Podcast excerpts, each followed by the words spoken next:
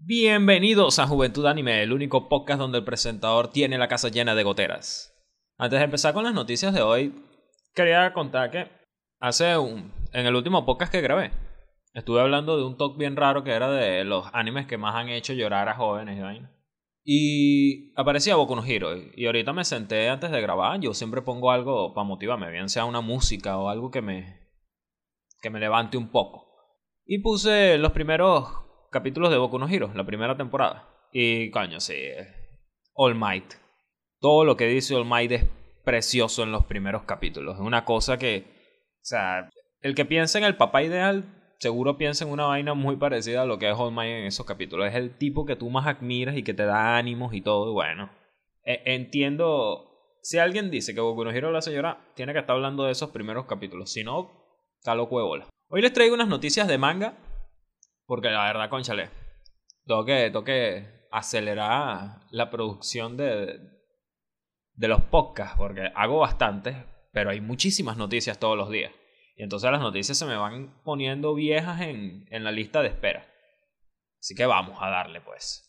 Primero empezamos con un par de noticias del de, manga de Wotakoi. Wotaku Nikoi Wamusukashi, me encanta ese anime. El manga, hasta donde lo conseguí, solo está hasta donde está el anime, pero bueno, tendré que buscarlo en inglés. Total, hay un par de noticias. Primero, tendrá un nuevo OVA en octubre. Este ya sería el tercer OVA. Yo no he visto ninguno de los dos OVAs anteriores, ni me había enterado, tengo que buscarlo. Y segundo, el manga finalizará este mes de julio. Voy a leer rapidito.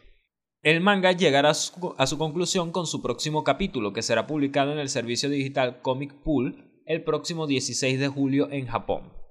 El comunicado también reveló que la franquicia literaria ha superado los 12 millones de copias en circulación acumuladas. Esa es toda la noticia. Pero son noticias importantes. Pues, por ejemplo, a mí me encanta el, el anime de Wotakoi.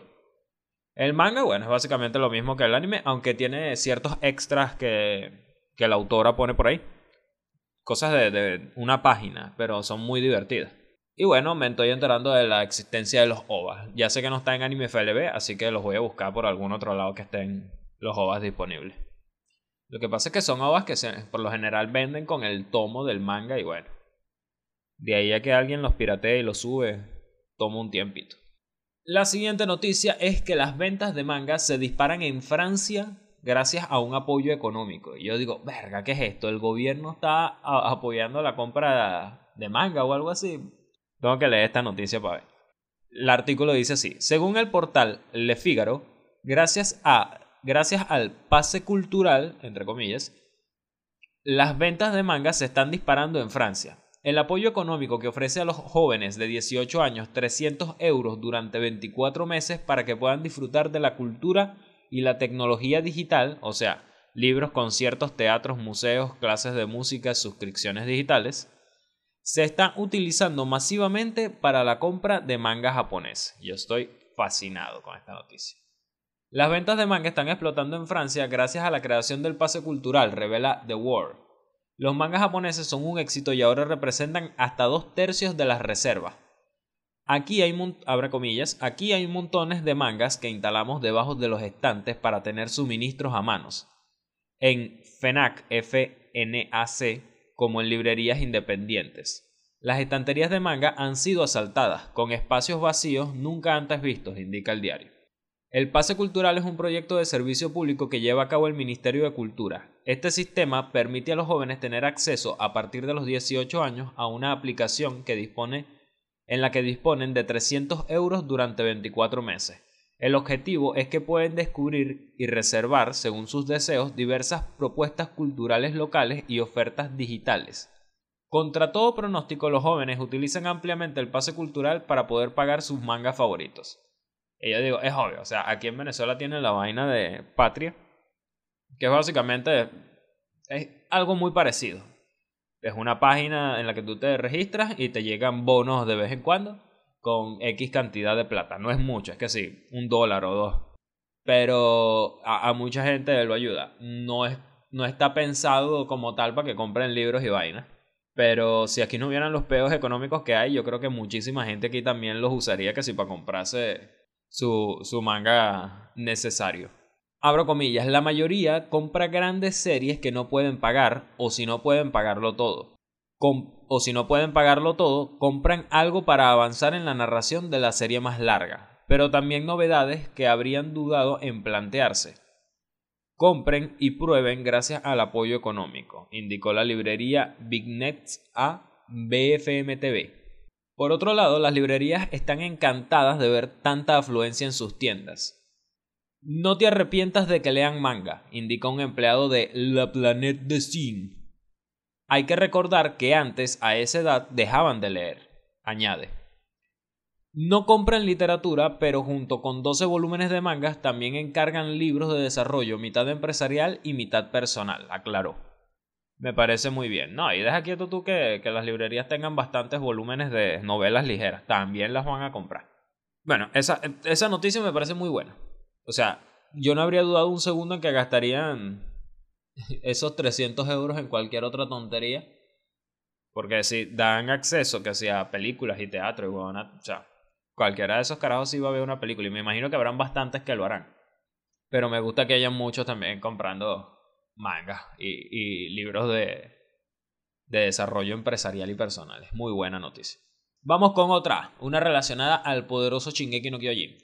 El editor de Shingeki no Kyojin comentó más sobre las dificultades de Hajime Isayama en la historia. El pasado 9 de junio, o sea, hace como un mes, el portal japonés Weekly Gendai publicó una entrevista realizada al editor del manga de Hajime Isayama, Shingeki no Kyojin, Shintaro Kawakubo se llama el editor. La entrevista es bastante extensa, sin embargo, en foros japoneses se destacaron las respuestas a dos preguntas sobre la visión de Isayama al escribir la obra y sus dificultades en el proceso.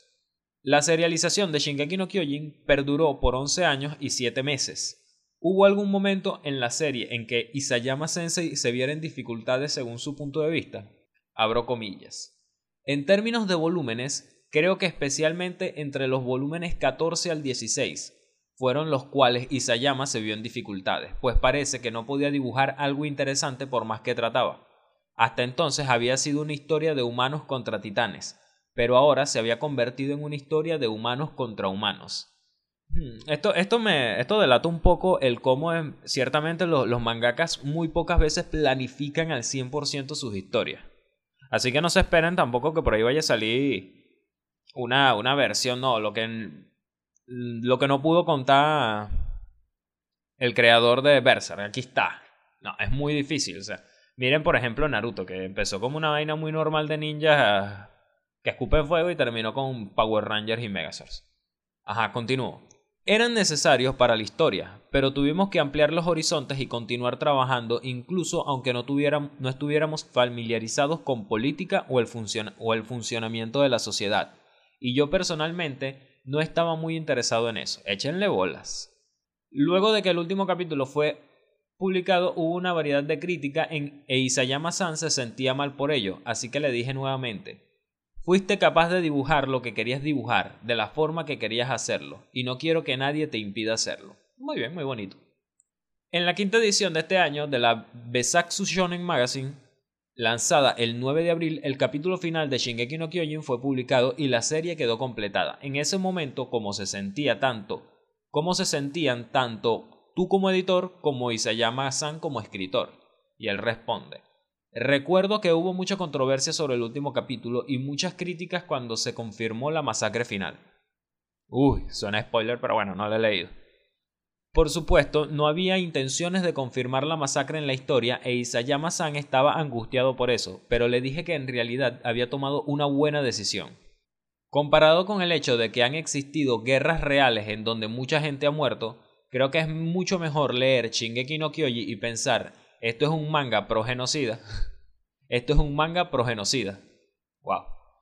Es mucho mejor leer una historia en donde un genocidio realmente se lleva a cabo y no se oculta puesto que el lector puede darse cuenta de que es un acto atroz, así que incluso si Isayama-san confirmó que existió un genocidio y esto levanta crítica, me parece, me parece una buena noticia, pues significa que los movimientos contra este tipo de prácticas en la vida real siguen activos.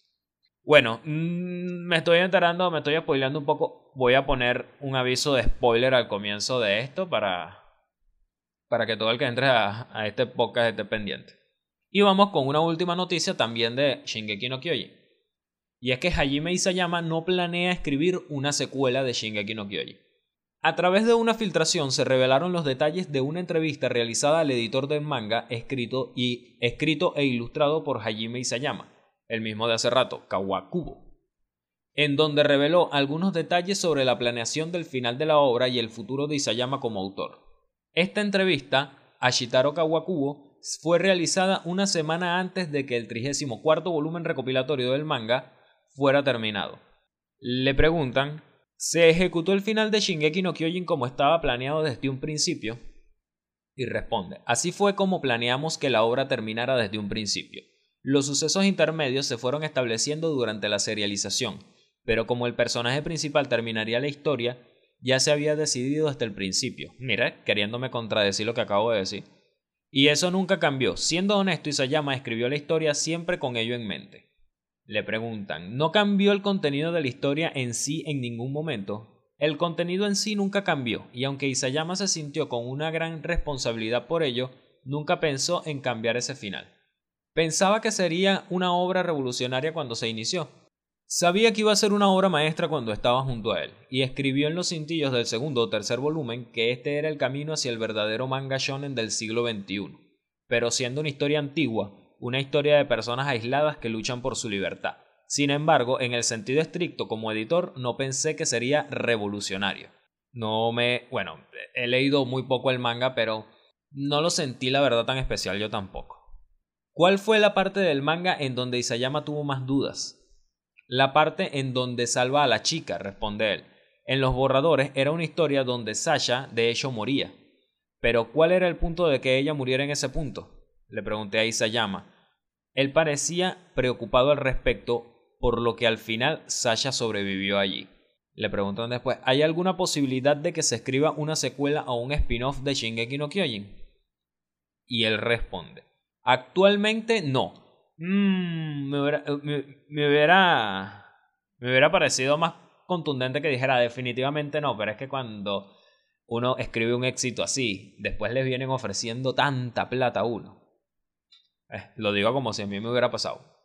Bueno, actualmente no. No hay ninguna razón de que exista alguna secuela o obra derivada. Hemos escuchado muchas peticiones al respecto de los fanáticos, pero lamentamos decirles que no es posible. De hecho, Isayama está bastante exhausto ahora, por lo que incluso su próxima serialización no está decidida aún. Descansa, hombre, descansa. Pero seguro, seguro si saca algún spin-off o algo, un Gaiden. Y bueno, esas fueron las noticias por ahora. ¿Tú qué crees? ¿Tú crees que de aquí a medio año ya vas a, salir la noticia de que escribieron el spin-off de X personajes de Shingeki no Kyojin? Yo definitivamente creo que sí. Si el podcast les gustó, hagan lo que no les dije al comienzo que hicieran. Denle like, suscríbanse, comenten y compártanlo. Compartiéndolo es la forma de hacernos grandes, convertirnos en una comunidad poderosa, como un titán colosal. Me despido recomendándoles si quieren, léanse Shingeki no Kyojin, pero véanse Boku no Hero. Muy bueno. Aunque ya seguramente todos lo han hecho. Chao.